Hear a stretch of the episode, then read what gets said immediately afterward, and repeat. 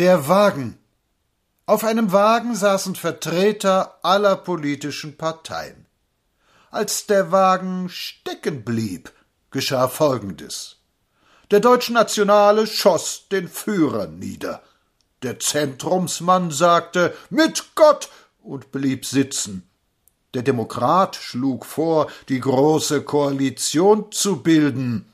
Der Mehrheitssozialist wollte den Karren aus dem Dreck schieben, ließ aber keinen aussteigen.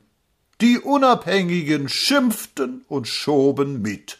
Und die Kommunisten gaben gute Ratschläge, brüllten aber so, dass sie kein Mensch verstand. Und wenn den Wagen keiner herausgezogen hat, dann steht er noch.